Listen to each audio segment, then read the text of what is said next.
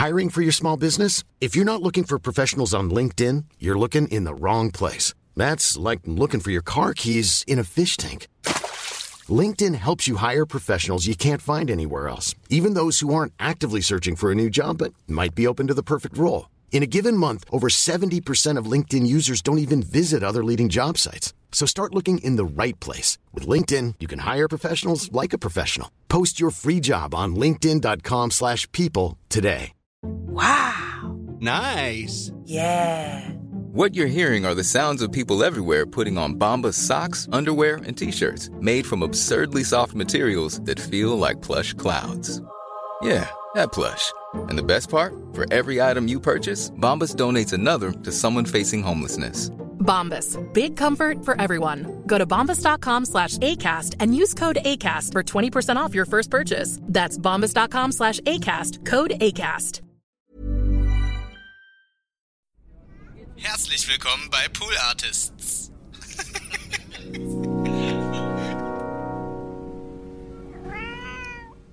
Der Bessere soll gewinnen. Jeder darf Kalif werden. Im Moment bin ich es. Ich habe das Kalifat ausgerufen äh, und eben dieses Buch Mein Kalifat geschrieben.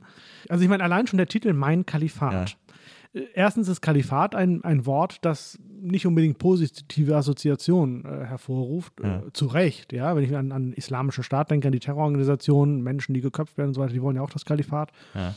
Gut, jeder hat da eine andere Vorstellung. Mein Kalifat ist ein schöneres. Und dann ist natürlich der, der Titel Mein Kalifat erinnert an, an einen Titel, der so ähnlich klingt, ja, Ja, ja. mit Mein und so weiter. Da dachte ich mir nur einfach, das ist ja das erfolgreichste Buch in der Geschichte Deutschlands, was Auflage und Verbreitung angeht. Und da dachte ich, an diesen Erfolg knüpfe ich jetzt einfach an, als Trittbrettfahrer. Eins, zwei, eins, zwei, drei, vier.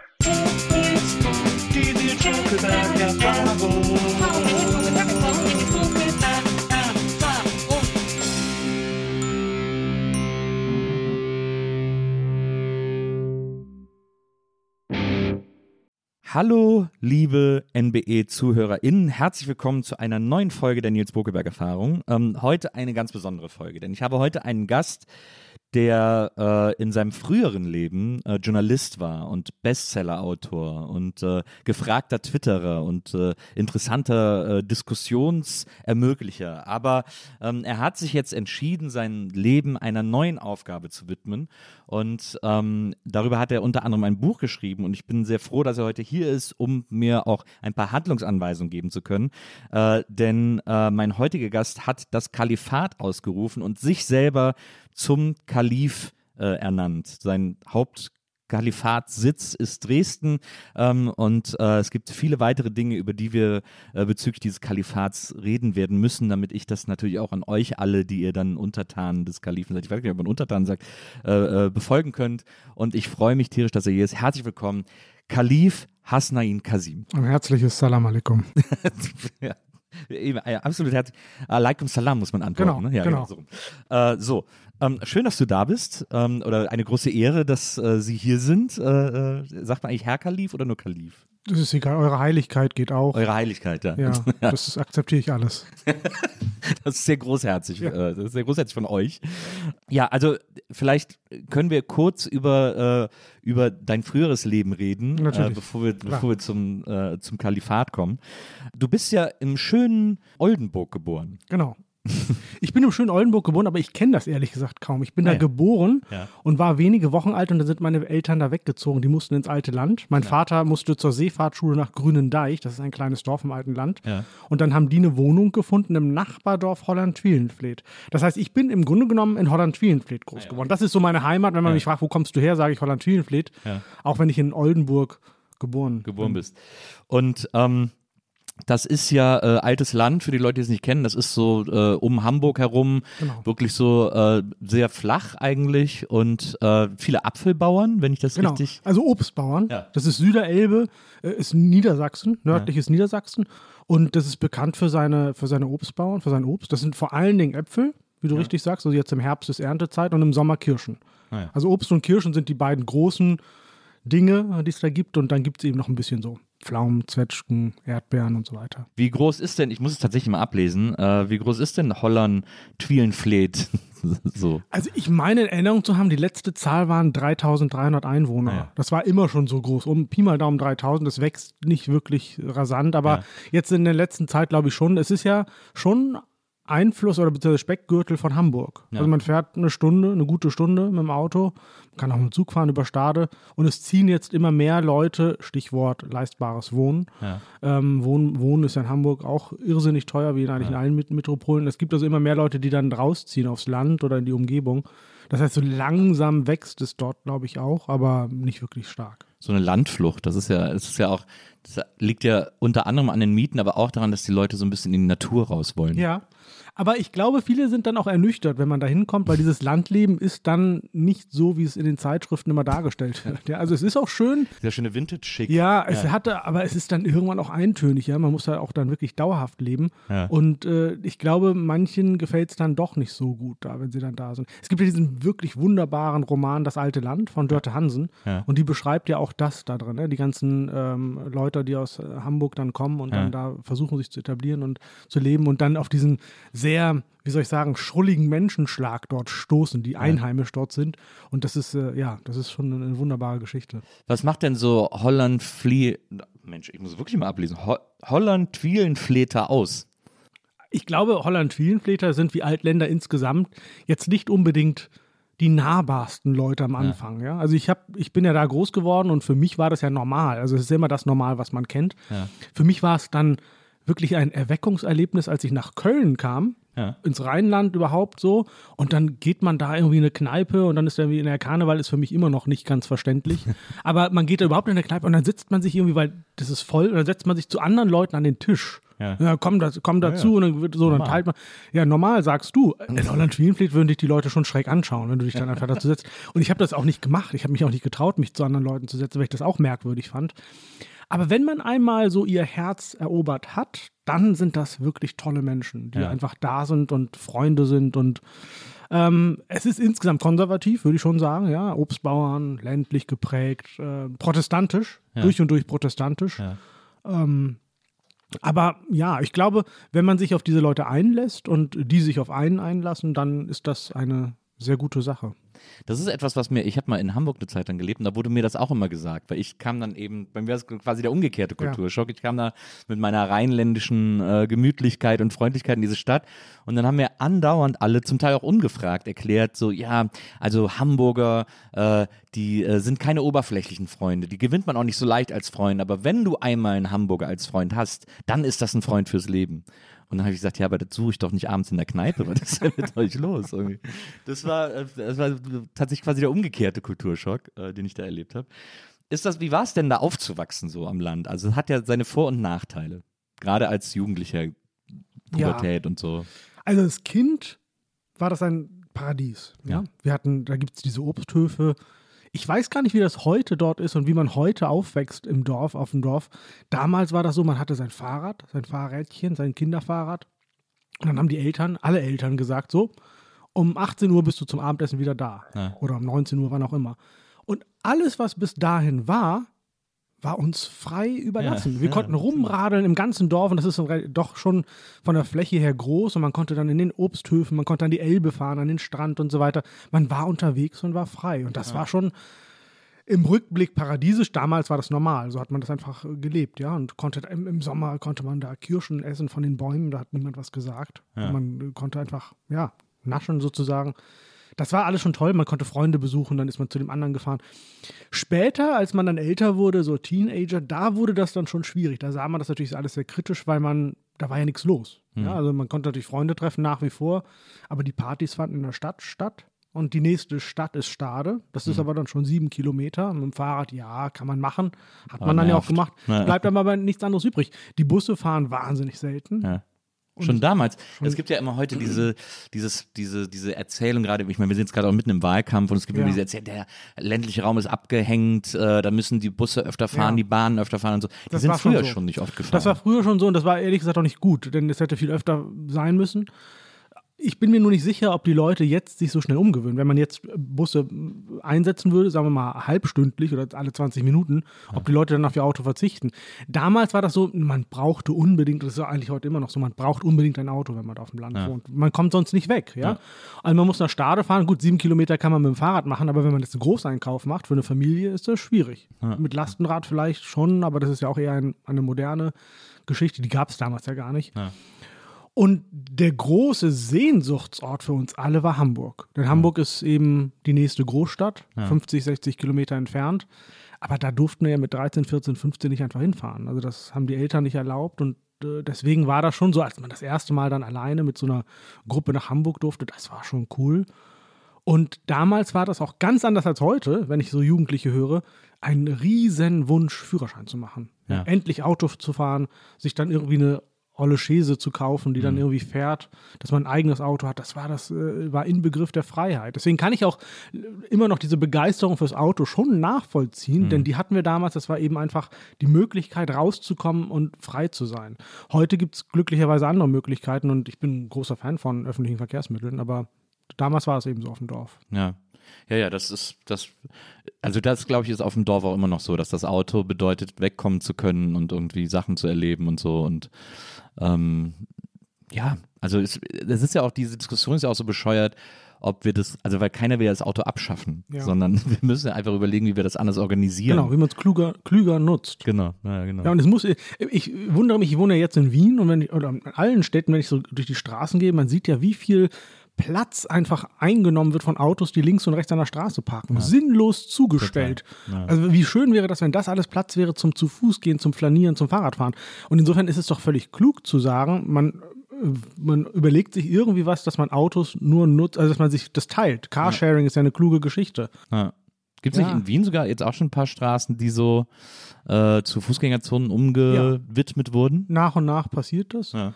Also Wien ist schon, und das meine ich im positiven Sinne, eine sehr autounfreundliche Stadt. Ja. Macht es aber zu einer sehr menschenfreundlichen Stadt.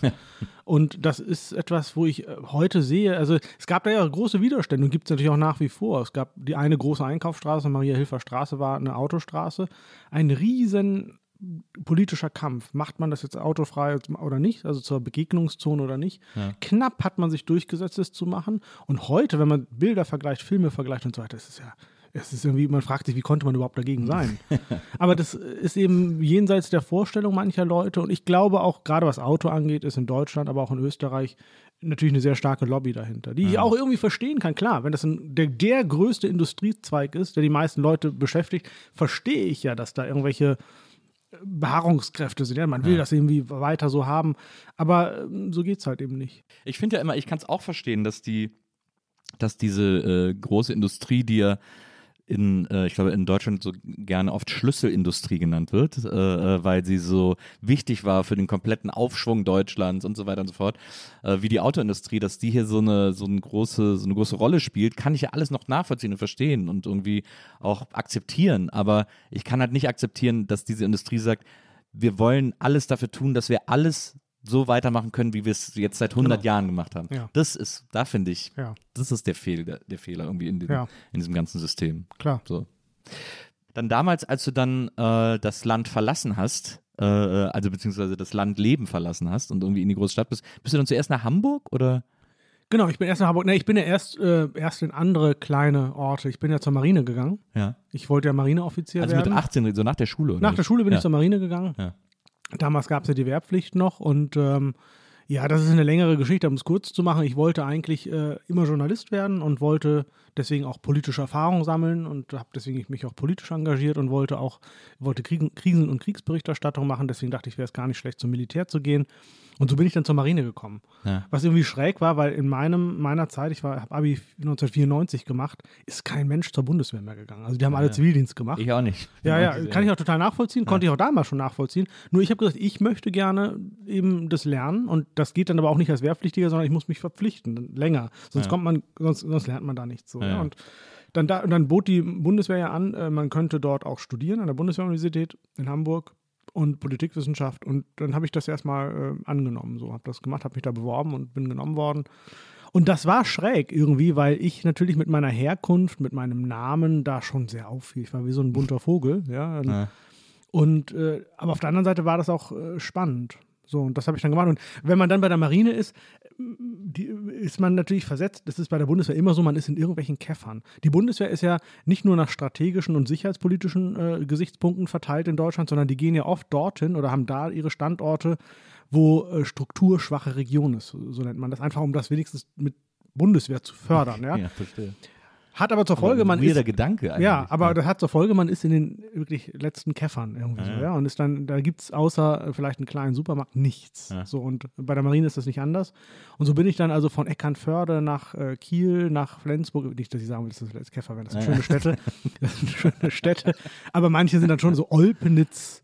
Ja, also das, es, gibt, es gibt schon komische Orte auch da drin, äh, darunter und Wilhelmshaven und so weiter. Also gut, dann habe ich also die ganzen Orte abgeklappert und war hier und da. Bevor ich dann zum Studium nach Hamburg ging, genau. Ist es denn, ich hatte, äh, ich hatte, als ich das gelesen habe, kurz überlegt, äh, also weil du ja vor allem auch bei der Marine warst, äh, ob das so ein bisschen deinem Vater geschuldet war sozusagen. Der war ja Seefahrer. Genau. Ja. Aber im Gegenteil, weil das fand ich schrecklich. Denn mein Vater war äh, ziviler Seefahrer, Mhm. war Kapitän auf einem Frachtschiff und der war ja immer ein halbes Jahr weg. Und dann kam er nach Hause, war zwei Monate da Ja. und war dann wieder ein halbes Jahr weg. Und das war für uns als Kinder ganz, ganz schrecklich. Also allein, ich erinnere mich daran, diese Momente des Abschiednehmens, ja, Ja. wo du wusstest, jetzt ist er wieder ein halbes Jahr lang weg und du siehst ihn nicht. Und damals gab es ja auch kein, kein Internet, keine E-Mails, Ja, ja. man konnte nicht Videotelefonie Kein machen. Skype Also der war, sowas, ne? der war wirklich weg dann, Ja. ja. ein halbes Jahr lang. Und ab und zu hat er dann äh, durch so eine rauschende Telefonleitung irgendwie aus Ägypten angerufen, weil er dann irgendwo im Suezkanal war oder, oder keine Ahnung wo, oder aus Brasilien oder sonst wo hat er dann angerufen. Es rauschte, man konnte dann auch nur ganz wenig verstehen und musste auch schnell machen, weil es war wahnsinnig teuer. Ja. Und das war furchtbar. Das heißt, zur See fahren wollte ich nie. Und ich wollte auch nie Beamter werden, weil ich, das ist nicht so meine Mentalität. So, ja. Ich fange jetzt irgendwie morgens um eine bestimmte Zeit an, um 16 Uhr ist Schluss und um freitags um 12 schon und so. Das ist nicht so meine Mentalität. Und dass ich nun also beamteter Seefahrer wurde, ja, Soldat, das ist irgendwie eine gewisse Tragik. of both ja, worlds. genau. Das ist eine gewisse Tragik in meinem Leben. Aber das ist, äh, hat Spaß gemacht. Wie gesagt, ich habe da, ich war sechs Jahre dann bei der Bundeswehr und äh, habe da eine interessante Zeit gehabt. Ja. Aber es hat dein Vater nicht so aufregende Geschichten dann, weil, wenn du sagst, er war ja auf der ganzen Welt unterwegs, hat er dann nicht, wenn er wiederkam, irgendwie so Geschichten erzählt, wo man Doch. gedacht hat, boah, wie krass. Doch, doch, der hat schon äh, irre Geschichten erzählt und ich weiß nicht, wie viel davon Seemannsgarn war, aber äh, das ist schon so, wie er dann irgendwie, keine Ahnung, im Ägypten musste ihm dann Zahn gezogen werden und dann ohne Betäubung und solche Sachen. Das hat er schon alles erzählt beim Friseur, also wie Ja. das damals wohl so üblich war, dass der Friseur ihm der Zahn, den Zahn gezogen hat. Er hat vor allen Dingen schräge Sachen mitgebracht. Also so irgendwie, irgendwann hat er mal also so irgendwie so einen Schnaps mitgebracht, wo irgendwelche Tiere drin waren, eingelegt und so und äh, sagte, das da und da trinkt man das so. Also wir hatten schon ein Sammelsurium an, an kuriosen Sachen, Ja. die er dann immer mitgebracht hat. Ja, super. Und hast du dann, äh, als du dann zur See gefahren bist, auch solche Kuriosa gesammelt? Nein, überhaupt nicht. Ich bin gar nicht so viel gefahren zur See. Also ich meine, äh, ich war mit der Gorch Fock unterwegs. Das Ah, ja. muss ja jeder, der, zur, der Marineoffizier werden möchte, machen. War da im Senegal, in Dakar und äh, Madeira. Und ansonsten war ich, äh, bin ich äh, Mini-Jagdboot gefahren. Das heißt, ich war eigentlich immer nur Nordsee, Ostsee. Ah, Ja, verstehe. So, den, ich weiß jetzt nicht. So Patrouille fahren. Oder so. So, ja, sowas, beziehungsweise Minenräumen. Also es gibt ja immer noch wahnsinnig viele Minen, die äh, da rumschwimmen aus dem Zweiten Ja. Weltkrieg und so, aus äh, Ja. früheren Zeiten. Die mussten, müssen beseitigt werden und so. Das waren so Sachen, die man gemacht hat. Und äh, hat viele Übungen gemacht und so. Aber in den Ländern, in denen ich war, das ist jetzt halt so wirklich ja, Nachbarstaaten oder im Nordeuropa. Da kann man jetzt nicht so viele Kuriositäten mitbringen. Ja, wenn man sucht. Wenn man sucht schon, aber ähm, aber das ist ja, äh, zur Marine zu gehen, gerade, ich meine, gerade Mitte 90er, das war ja wirklich die Zeit, äh, wo wir alle irgendwie, wir sind ja ähnlich, wir sind ja gleich alt ungefähr. Ähm, Mitte 90er war die Zeit, wo wir alle irgendwie also ich meine, das ist jetzt so ein bisschen Opa erzählt vom Krieg, aber damals haben wir gedacht, irgendwie so, das ist die friedlichste Welt aller Zeiten, es wird Ja. nie wieder Kriege geben, wir lieben uns alle, Love Parade und so, das war ja wirklich nicht einfach nur so eine Party, sondern das war ja so ein Lebensgefühl damals, Ja. das durchaus vorherrschte bei uns allen. Es gab, Ja. gab keine Aussicht auf größere Konflikte, ähm, also klar, es gab den Krieg in Jugoslawien etc., aber Klar. der schien auch so langsam irgendeine Lösung zu finden und äh, wir haben alle gedacht, das ist alles so pießig und so schön und wir lieben uns alle so. Dann ist das ja schon ein komischer Move, zur Bundeswehr zu gehen. Absolut, klar. es, war, es war- ein komischer Move. Also meine Freunde haben das auch so gesehen.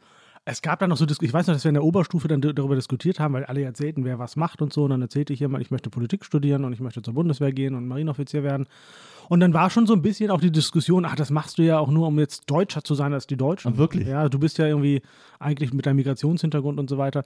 Vielleicht ist da was dran. Ich bin kein Psychologe, keine Ja. Ahnung. Ich kann da nicht in mich hineinschauen, aber ja, äh, ich habe das nie so gesehen, sondern ich habe das wirk- wirklich nur gesehen als Chance, einfach äh, Militär kennenzulernen und äh, hatte da, wie gesagt, eine spannende Zeit. Das, was du sagst, diese piecige Zeit, ja, das stimmt, aber ich glaube, in der Bundeswehr hat man das damals schon anders gesehen. Ich erinnere mich, dass an der Marineschule Mürwik, wo meine in Flensburg, wo meine Vereidigung stattgefunden hat, dass damals der Inspekteur der Bundeswehr, General Naumann, eine Rede gehalten hat, wo er sagte, ähm, diese jungen Männer, wir waren ausschließlich Männer damals, gab es noch keine Frauen bei der Bundeswehr, die kamen ja erst 2000.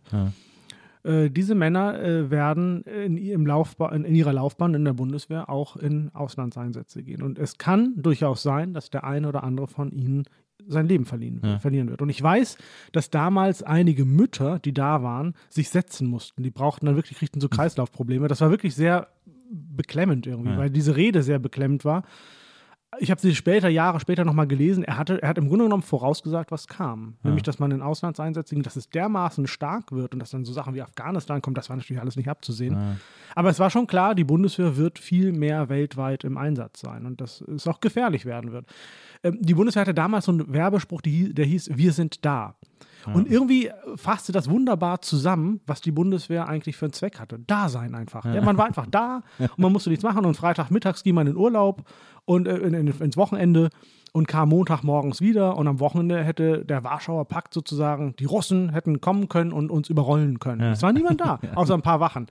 Also es war schon irgendwie so ein bisschen, ja, heile Welt so, ja. Aber ähm, gut, es ist nun alles anders gekommen, als man, als viele geglaubt haben. Und Ja. jetzt leben wir in der Welt, in der wir sind. Und hast du denn da als äh, Offizier ähm, auch äh, quasi äh, so Leute befehligt? Also hast du da rumgeschrien? Aufstehen, Deck schrubben, keine Ahnung, irgendwie sowas? Naja, also Befehle erteilen ist ja, ist, gehört ja dazu, also Ja. dass man befiehlt sozusagen. Ja. Aber man muss das ja nicht brüllen tun. Ja, ja. Das kann man ja auch nett tun und man kann auch ein Bitte Wenn man dazu vor sagen. 30 Mann steht, muss man ja. Ja, sprechen. also man sagt dann, man spricht schon, man spricht schon eine sehr deutliche Sprache und äh, äh, einen klaren Ton. Das habe ich gelernt, klar. Ja. Aber gebrüllt habe ich jetzt, glaube ich, nicht. Also, Aber ich habe gelernt, wie man, wie man, wie man sehr überzeugend sein kann, dass Leute dann auch tun, was man möchte. Da hilft natürlich, das darf man nie vergessen, bei der Bundeswehr einfach das System, das es da gibt. Das ist nämlich ein sehr hierarchisches System. Ober schlägt unter und äh, dass man Ober ist, muss man gar nicht so sehr beweisen, sondern das sieht man an der Schulterklappe. Ja? Man hat einfach den höheren Dienstgrad. Ich bin dann halt Leutnant Kasim und wenn dann irgendwie ein, keine Ahnung, ähm, Seekadett ankommt oder ein Matrose, der weiß dann schon, okay, wenn der Leutnant das sagt, dann mache ich das besser. ja, ja, verstehe. Und du bist ja jetzt Reserveoffizier, heißt das ja dann jetzt, oder? Ja, genau. Also ich bin dann äh, eingegliedert worden als Reservist, aber ich habe nie wirklich eine Reserveübung gemacht. Ich habe guten Kontakt noch zu meiner, zu meinem Marinejahrgang. Crew heißt das, Marine-Crew. Aber äh, dass ich eine res- richtige Reserveübung mache, das ist bisher noch nicht vorgekommen. Ich bin einmal gefragt worden, ob ich das machen möchte. Und da war ich aber schon Journalist, ja. Und äh, da ist immer so ein bisschen die Sorge, glaube ich, die da mitschwingt, dass ich dann über all das, was ich erlebe, schreibe, Ja. was ja nahe liegt als Journalist. Und ich glaube deswegen, Aber ist das deren Sorge oder deine Sorge? nee, deren Sorge. Ah, ja. Meine überhaupt nicht. Meine überhaupt nicht. Ich Aber ist es denn, äh, aber gibt's gibt's da auch so viel noch zwischen? Also ist die Bundeswehr wirklich so, äh, so, ja, ich will jetzt nicht sagen desaströs, aber äh, was man jetzt in den letzten Jahren gerade aus internen Klar. Sachen aus der Bundeswehr hört, Ja. gibt's ja schon irgendwie äh, ordentliche Probleme in dem Laden. Na klar. Also die Probleme gibt es, das kann man gar nicht wegreden oder wegdiskutieren. Auf der anderen Seite ist das natürlich schon ein, ein Mikrokosmos, eine, eine, eine, eine, ein sozial, eine Welt, eine soziale Welt, die schon spannend ist, ja. Von der wir ganz wenig wissen. Also von der die meisten Leute, die nicht in der Bundeswehr sind, nichts wissen. Und wir haben schon ein sehr verzerrtes Bild. Das muss, also es ist wahr. Wir, also gerade rechtsextreme Netze, ja, Netzwerke, äh, das sind, da sind Waffen, Munition verschwunden und so weiter und so fort. Da gibt es Gruppen, die irgendwie äh, sich als Prepper äh, sich vorbereiten. Äh, und ich hatte damit ja auch zu tun. Ich hatte selbst damit zu tun mit irgendwelchen rechtsextremen Umtrieben. Dann musstest du das als Vorgesetzter irgendwie handeln. Ja, da gab es dann irgendwie Handel mit, mit irgendwelchen Plaketten, wo Hakenkreuze drauf waren und, und solche Sachen. Das musst du dann irgendwie auch äh, disziplinarisch ja ahnen und ahnden. Ich hatte also mit sowas zu tun, aber auf der anderen Seite würde ich jetzt nicht sagen, die Bundeswehr ist rechtsextrem. Ja. Sonst wäre ich da nicht sechs Jahre geblieben. Ich habe Ja. da wahnsinnig enge Freundschaften nach wie vor, die irgendwie 25 Jahre später noch halten. Also das ist schon ähm, so, es ist auf der anderen Seite ist es auch nicht ein Spiegelbild der Gesellschaft, sondern es ist schon eher konservativ, würde ich sagen, insgesamt. Aber da gibt es dann eben auch Leute wie mich. Ich bin jetzt schon, also heute ist es, glaube ich, bin ich keine Ausnahme mehr. Es gibt mittlerweile relativ viele, die unterschiedliche Herkunftshintergründe haben, die unterschiedliche Ansichten haben. Es ist trotzdem jetzt nicht ein Spiegelbild der Gesellschaft. Und deswegen, also darüber zu schreiben, würde, glaube ich, sich immer lohnen und äh, ein, ein, wie soll ich sagen, realistischeres Bild äh, abzugeben Ja. Ohne es schönreden zu wollen. Also Ja. wie gesagt, das Problem haben wir. Was mich wirklich auch schockiert, ist sowohl bei der Bundeswehr als auch bei der Polizei, dass immer sowas kommt wie, wir wollen keine unabhängige Studie. Also der Innenminister, der jetzige, Herr Seehofer, der das ja ablehnt, wo ich denke, eigentlich müsste es im Interesse jeden, eines jeden vernünftigen Polizei- oder Bundeswehroffiziers sein, das aufzuklären. Absolut. Ja. Denn ich möchte mit solchen Leuten eigentlich nicht zusammenarbeiten. Ja. Ich möchte, dass die da entfernt werden, dass die rausgeworfen werden. Also das müsste im Interesse sein. Ich weiß auch von vielen äh, ehemaligen Kollegen, also aus der Bundeswehr, dass die das auch wünschen. Aber ja, da gibt es dann eben so Leute, die sagen, hm, hm, lieber nicht zu viel Netzbeschmutzung. Ja. Aber ist denn, also das äh, noch zu diesem Themenkomplex Bundeswehr, weil das etwas ist, was ich, äh, wo ich äh, lange darüber nachgedacht habe, dass du jetzt als Reservist eingestuft bist, bedeutet Ja. das, dass äh, auf dich auf jeden Fall zurückgegriffen wird, wenn es ernst wird? Musst du dann ein Schiff befehligen? Na, nein, nein, also theoretisch ja, aber praktisch nein. Ich meine, die, die schauen sich natürlich an, wer hat wie viel Erfahrung. Ich war sechs Jahre jetzt bei der Bundeswehr, davon habe ich einen Teil studiert. Ähm, ich habe also gar nicht die, den Ausbildungsstand, jetzt ein Schiff zu befehligen. Das äh, könnte ich gar nicht. Äh, und ich bin jetzt schon seit, ich weiß gar nicht, ja, seit 2000, seit 21 Jahren raus. Das heißt, mir fehlt einfach die Erfahrung. Also im Zweifel, bevor gar nichts mehr geht, würden Sie mich vielleicht fragen. vielleicht drücken Sie mir auch einen Besen in die Hand, dass ich irgendwie Deck schrubben soll. Aber nein, das würde man, glaube ich, nicht machen. Ja. Also es ist nicht so, dass man sich so für sein Leben verpflichtet. Nein, Nee. Okay. nein. Das, das habe ich mich immer, das habe ich mich immer gefragt. Ich habe auch mal, ich, wie gesagt, ich bin ja militärisch wirklich völlig, äh, äh, äh, ja, äh, nicht sehr gebildet äh, und deswegen ist das für mich immer ein großes Faszinosum. Die Bundeswehr, ich bin damals, ich musste irgendwie viermal zur Musterung, äh, weil sie mir dann immer nicht geglaubt haben, dass ich manchmal Sachen nicht gesehen habe oder so und am Ende hatte ich Gicht und musste gar nicht, wurde nicht mehr eingezogen, wurde zwar eingestuft, aber nicht mehr eingezogen.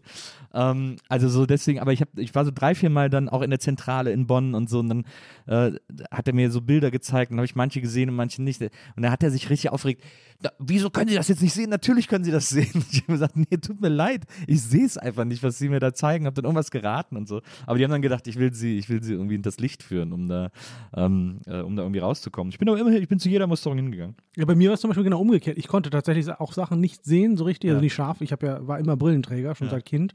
Und das war aber, weil sie wussten, dass ich hin will, war es egal. Die waren dankbar ohne Ende. Ja, macht überhaupt nichts, gar kein Problem.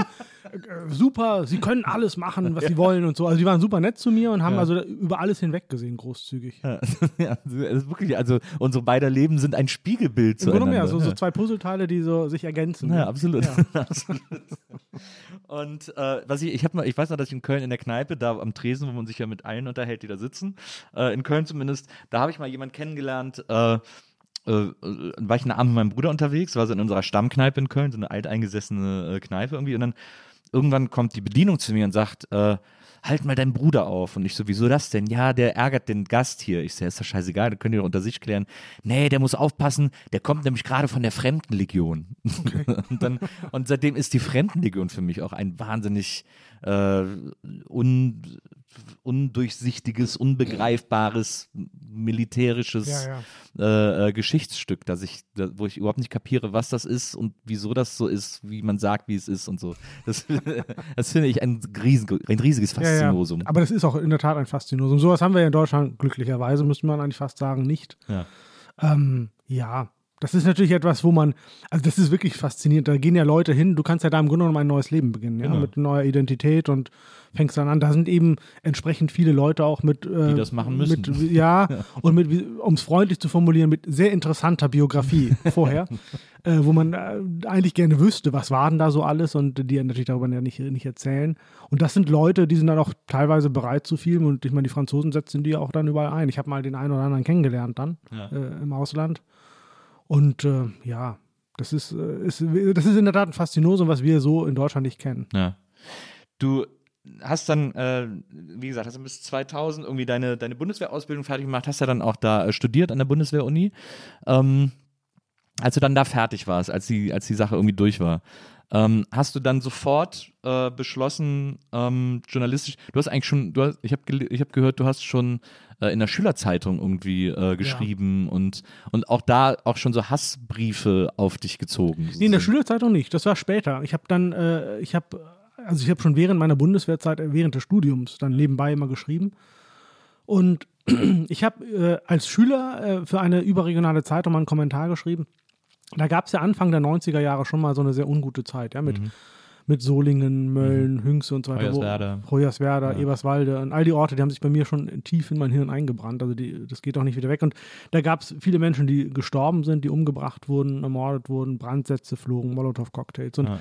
und dann gab es einen Politiker, der nicht mehr lebt und deswegen spielt es auch keine Rolle, wer das war, aber der stellte sich damals hin und sagte in der Situation, ich warne vor einer Überfremdung Deutschlands. Wo ich dann dachte, naja, also von mir aus kann man ja vor einer Überfremdung Deutschlands warnen und man kann auch die Integrations- und Migrationspolitik und überhaupt, wie wir das alles so machen mit der Zuwanderung, kritisieren. Von mir aus aber doch nicht in der Situation.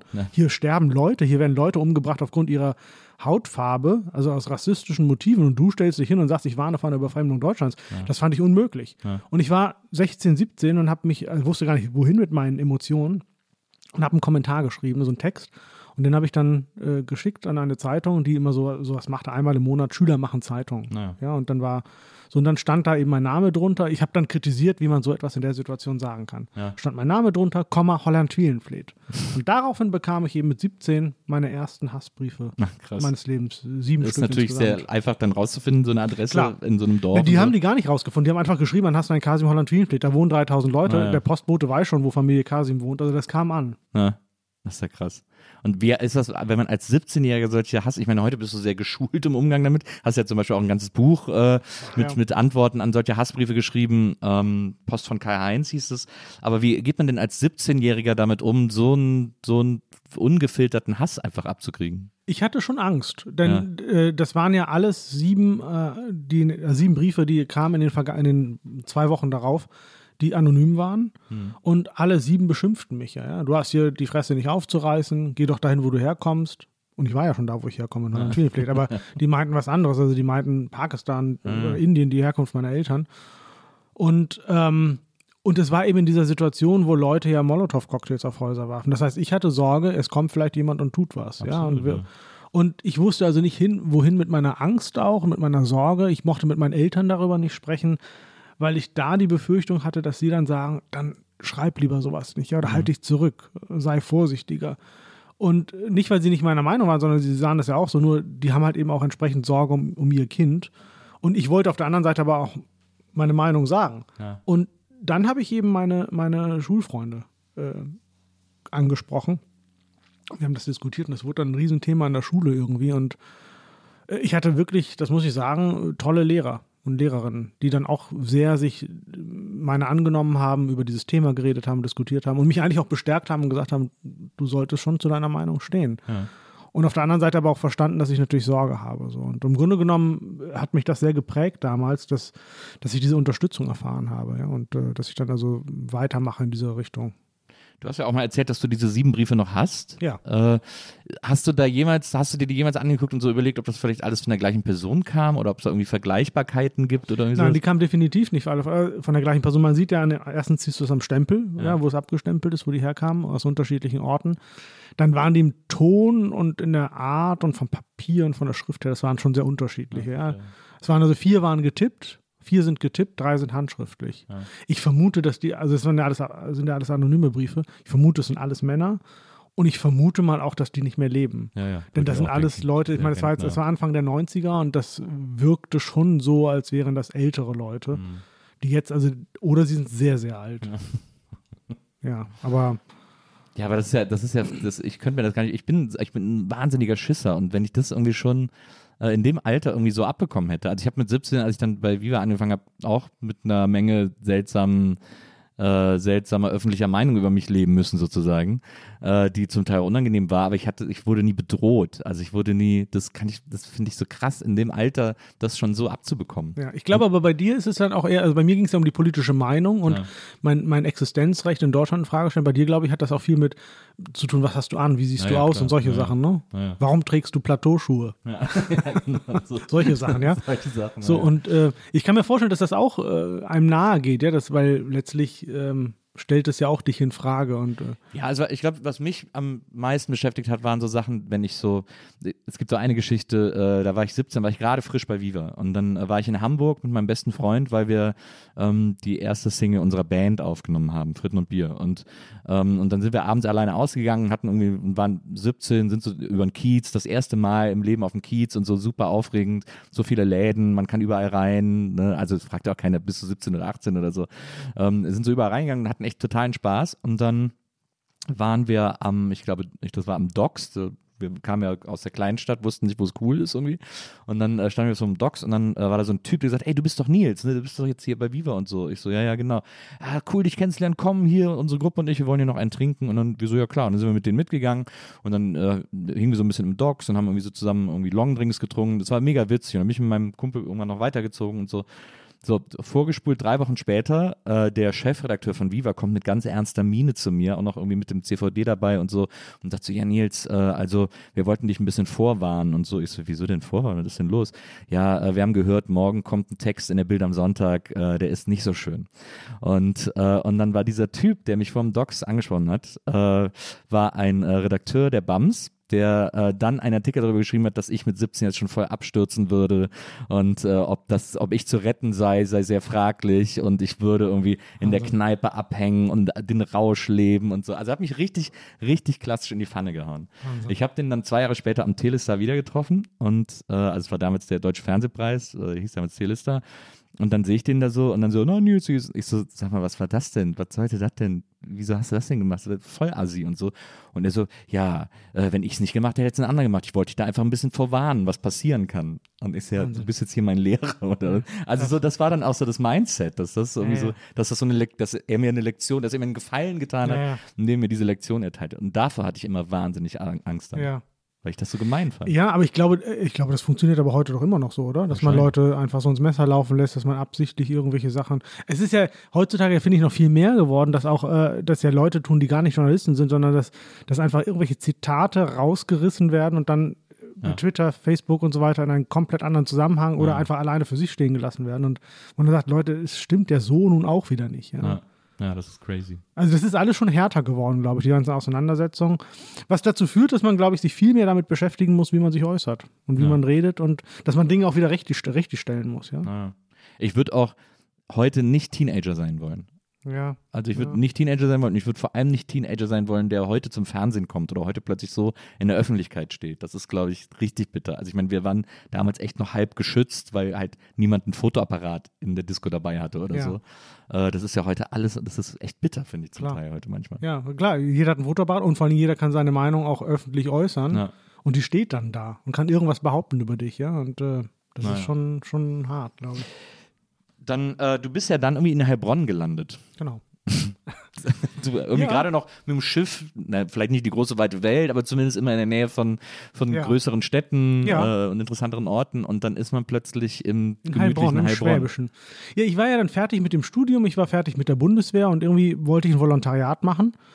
Und ähm, ich, ich weiß, dass ich mich noch bei, äh, dass ich geschaut hatte an, an, an Journalistenschulen und da ist es aber so, dass irgendwie die, ich hatte die äh, Bewerbungsfrist gerade verpasst. Ja. Und ich hätte dann irgendwie zwei Jahre überbrücken müssen oder äh, relativ lange oder ein Jahr, über ein Jahr. Ähm, und da habe ich gesagt, ich möchte jetzt nicht hier irgendwie mich durchschlagen, ich möchte sofort anfangen. So, und dann war ein Volontariat der klassische Weg und ich wollte zu einer Regionalzeitung gerne gehen, weil ich einfach noch nicht wusste, mache ich Lokaljournalismus oder überregionalen Journalismus. Eigentlich war, doch, ich wusste eigentlich schon, ich wollte Politikjournalismus machen, überregional, aber irgendwie faszinierte mich das Lokale auch. Ich wollte es zumindest mal kennenlernen. Und dann habe ich mir äh, lauter Zeitungen rausgesucht, die ähm, alles selbst machen. Also die nicht den Mantelteil einkaufen woanders, sondern die Politik, Wirtschaft, Sport, alles machen, selbst machen. Und unter anderem war da die Heilbronner Stimme dabei. Ich kannte Heilbronn nicht, ich kannte die Heilbronner Stimme nicht, aber ich habe mich einfach blind bei mehreren Zeitungen beworben. Und Süddeutschland, weil meine damalige Freundin und heutige Frau, äh, die eben zum Studium nach Bamberg ging. Ja. Und da gab es den Fränkischen Tag, der sagte mir jetzt nicht so zu damals. Und ähm, ja, so kam dann Heilbronn und die, die nahmen mich dann und haben gesagt, ja, okay, machen wir. Ich war das im Vorstellungsgespräch. Ich fand die Stadt irgendwie ja, relativ hässlich. Er ist ja, Ja. le- leider zerbombt worden in einer schlimmen Nacht 1944 und ähm, so sah sie dann auch aus oder sieht sie dann auch aus, wobei die Stadt sich wirklich sehr gemacht hat in den letzten zehn Jahren. Naja, und auf, so kam ich dann nach Heilbronn und habe da das Volontariat gemacht und blieb da sogar hängen. Also ich bin sechs Jahre in Heilbronn geblieben. War dann da Politikredakteur danach äh, bei der Heilbronner Stimme und wäre wahrscheinlich heute noch da, wenn nicht irgendwann der Spiegel gekommen wäre. Also du hast ja dann quasi im Lokaljournalismus angefangen in, in der, bei der Heilbronner Stimme. Oder hast du da direkt das Ich habe direkt, Politikfeld als, nein, ich hab direkt als Volontär angefangen. Ja. Also als Volontär macht man alles. Man ist dann zwei Monate im Lokalen, zwei Monate in der Politik, zwei Monate im Sport. Das war nun gar nicht meins, Sportberichterstattung. äh, zwei Monate in der Wirtschaft. Also man tingelt da so durch die Ressorts. Ja. Und ich kannte Lokaljournalismus halt vorher schon vom Starter Tageblatt. Ja. Weil ich da als Freier gearbeitet habe, als Student. Ja. Habe ich da freiberuflich gearbeitet und äh, fand Lokaljournalismus auch gut. Und in Heilbronn habe ich dann halt eben äh, im Rahmen meines Volontariats gemacht. Und als das Volontariat dann nach anderthalb Jahren vorbei war, äh, habe ich mich auf eine Stelle in der Politikredaktion beworben. Ja. Das war dann aber nicht lokal, sondern eben überregionale Politik.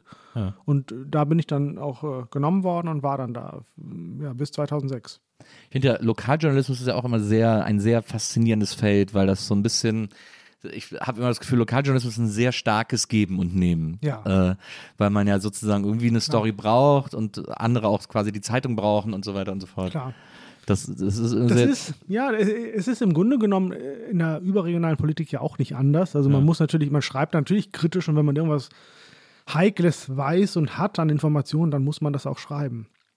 Also das gebietet auch die journalistische Ethik. Auf der anderen Seite gibt es sicherlich Dinge, wo man sagt, okay, also muss ich das jetzt schreiben oder nicht, wo man Spielraum hat, wo man sagt, okay, ich schreibe es jetzt nicht und äh, stelle mich deswegen lieber gut mit dem, weil ich dann mir erhoffe, mehr Informationen zu bekommen Ja. zu was anderem.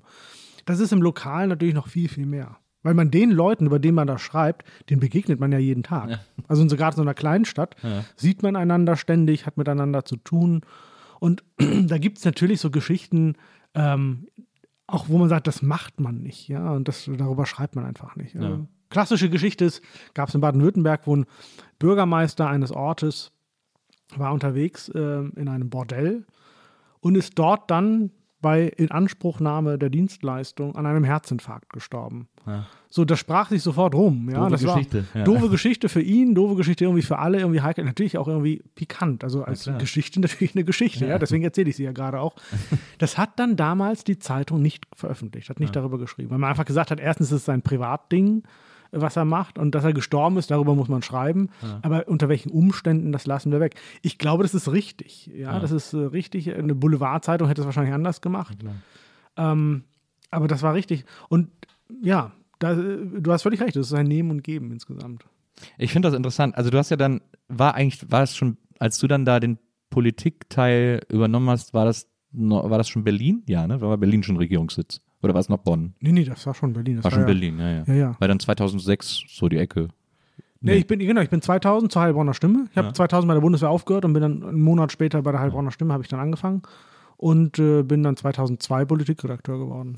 Ich finde das, 2006. ich find das immer so faszinierend. Ich habe äh, mal gehört, also als äh, Bonn noch Regierungssitz war, da gab es, habe ich mir, also ich habe auch nur gehört, das ist nur Hörensagen, äh, aber da gab es wohl äh, unter Journalisten so dieses, das Gentleman's Agreement, äh, dass ein äh, hier nicht namentlich ernannt, äh, genannt werden sollender äh, Bundeskanzler eine Affäre mit seiner Sekretärin hatte und alle in Bonn wussten das und aber alle haben sich geeinigt, das nicht zu schreiben. Ja, Das fand ich, das fand, das fand ich völlig verrückt, als ich das gehört habe. ja. Gibt es sowas heute in Berlin auch noch? Solche. Agreements? Ja, ja, natürlich gibt es das. Also es gibt ständig Gerüchte und das Blöde ist ja, wenn man, also ich weiß gar nicht, ob ich jetzt darüber reden soll oder nicht, weil wenn ich allein schon, wenn ich darüber rede, mache ich es wieder zum Thema.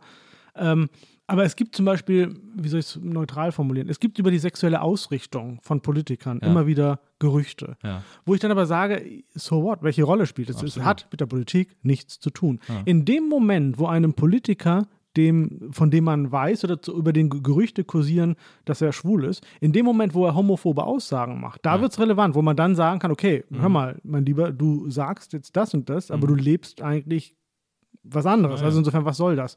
Da könnte es relevant werden, aber äh, ich würde sagen, in 99,9 Prozent der Fälle ist es völlig irrelevant. Das ist Mhm. mir völlig egal und hat auch egal, auch, hat auch die Öffentlichkeit nichts anzugehen. Mhm. Genau. Und solche Gerüchte beziehungsweise solche Informationen gibt es natürlich auch jetzt noch. Ja. Ja, das, ich fand das so faszinierend, weil das, weil der natürlich immer sehr eine für eine saubere Familienpolitik stand, sozusagen. Das wäre dann auch wieder so ein Fall, wo es eigentlich schon eine Relevanz hätte. Klar. Man könnte natürlich das auch zum Thema Homosexualität sagen, bei jemandem, der ein konservativer Politiker ist und immer einen auf äh, Familie, Mann, Frau Ja, doch, und so war weiter. das nicht in Ungarn oder in Russland, wo sie dann so einen, äh, so einen, äh, ich glaube, einen schwulen Club äh, gestürmt haben oder so und dann so ein Genau, Politiker war die- aus dem Fenster geklettert Genau, auf ist. dem Dach und irgendwo gefunden worden oder hinterm Schrank versteckt. Also das ist genau äh, der Punkt, äh, wenn, wenn jemand das macht. Aber auf der anderen Seite will man das jemandem vorhalten. Du, du, du Ja. predigst ein konservatives Familienbild und so diese äh, überkommene Mann-Frau-Rolle und lebst aber was anderes. Ist das schon Grund genug, jemandem das äh, so vorzuhalten und dann an die Öffentlichkeit zu bringen, seine Sexualität? Ich finde immer noch nicht. Ich glaube, man soll da sehr, man muss da sehr zurückhaltend sein. Ja, ja das glaube ich auch. Ähm, dann warst du äh, Politikredakteur und dann hast du gerade schon gesagt, dann kam der Spiegel und hat dich, äh, hat dich vom Fleck weg äh, engagiert.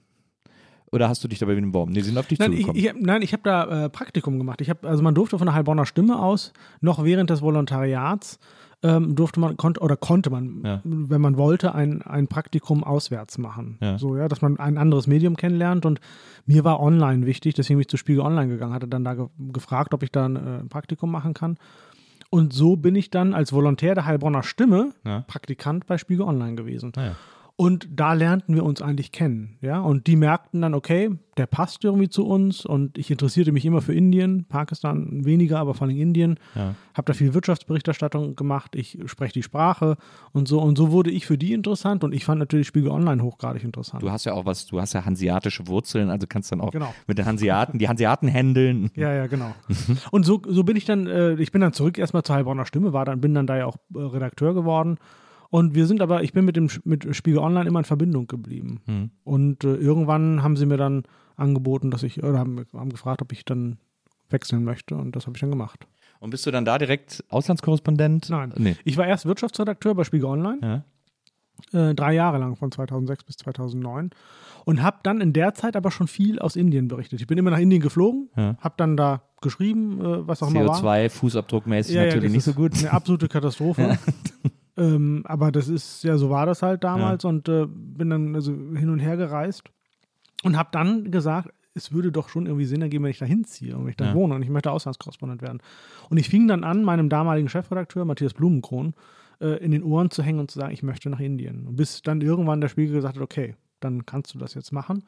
Und ich wollte dann nach Indien. Wir haben, meine Frau hat ihren Job gekündigt, wir haben unsere Wohnung gekündigt in Hamburg und waren, haben den Container auf den Weg gebracht nach, nach äh, Indien. Und dann sagte Indien aber plötzlich nein, du kriegst keine Akkreditierung. Ja. Das war 2000, Ende 2008, Anfang 2009. En- Im November 2008 ha haben ja zehn pakistanische Männer Bombay oder Mumbai angegriffen, Terroranschlag, zwei, drei Tage äh, in, äh, unter äh, ja, Beschuss gehalten und viele Menschen gestorben. Und das waren ja alles Pakistaner, gesteuert von der Terrororganisation Lashkar-e-Toiba, eine pakistanische Terrororganisation. Ja.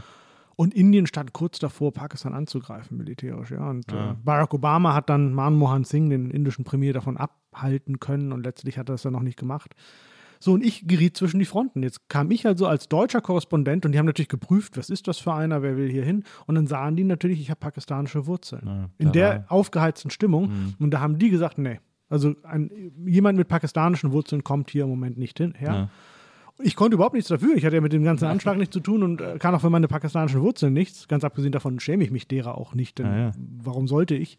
Aber ähm, ja, so hing dann unser Container ein halbes Jahr in Indien fest und ich konnte aber nicht nach Indien. Das, ist ja- das haben die also auch wirklich einfach sehr kurzfristig abgesagt dann. Äh, Sie, ja, sie haben es gar nicht abgesagt. Sie haben mich erstmal hingehalten und Ja. irgendwann kam der Pass zurück, den ich da eingereicht hatte, um Ja. da das äh, Visum zu bekommen. Und der war leer. Also da war kein Visum drin. Sehr gerne. Und ähm, eine offizielle Begründung gab es nicht, aber es, man machte mir sehr klar, dass es eben damit zu tun hat. Ja. Das ist ja, das ist ja, also dieses also in der Luft hängen und da irgendwie, äh, ne. Weil wir nicht wussten, wohin. Wir hatten ja unsere Wohnung jetzt auch schon Ja, ja, gekündigt. eben. Meine Frau hatte ihren Job nicht mehr und dann wohnten wir bei Schwiegereltern und bei der Schwägerin und so, sind dann irgendwie so untergekommen.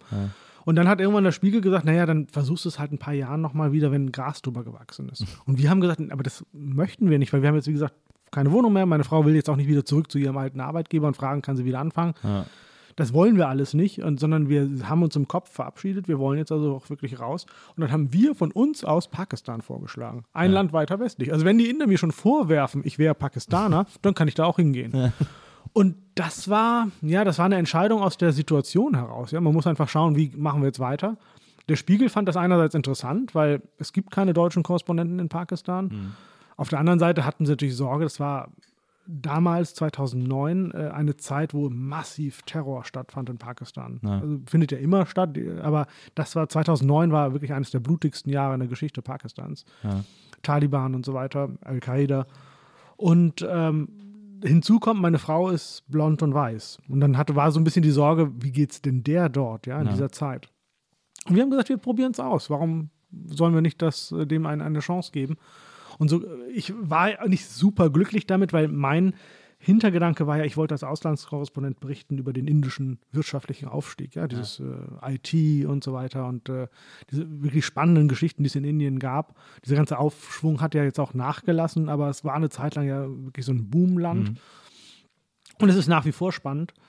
Und ich wusste, wenn ich nach Pakistan gehe, wird Taliban und Terror mein Hauptthema sein. Das wollte ich eigentlich gar nicht. Aber warum nicht? Gut, nun ist es dann so. Und so kamen wir nach Pakistan und haben gesagt, wir versuchen es ein Jahr lang. Ja.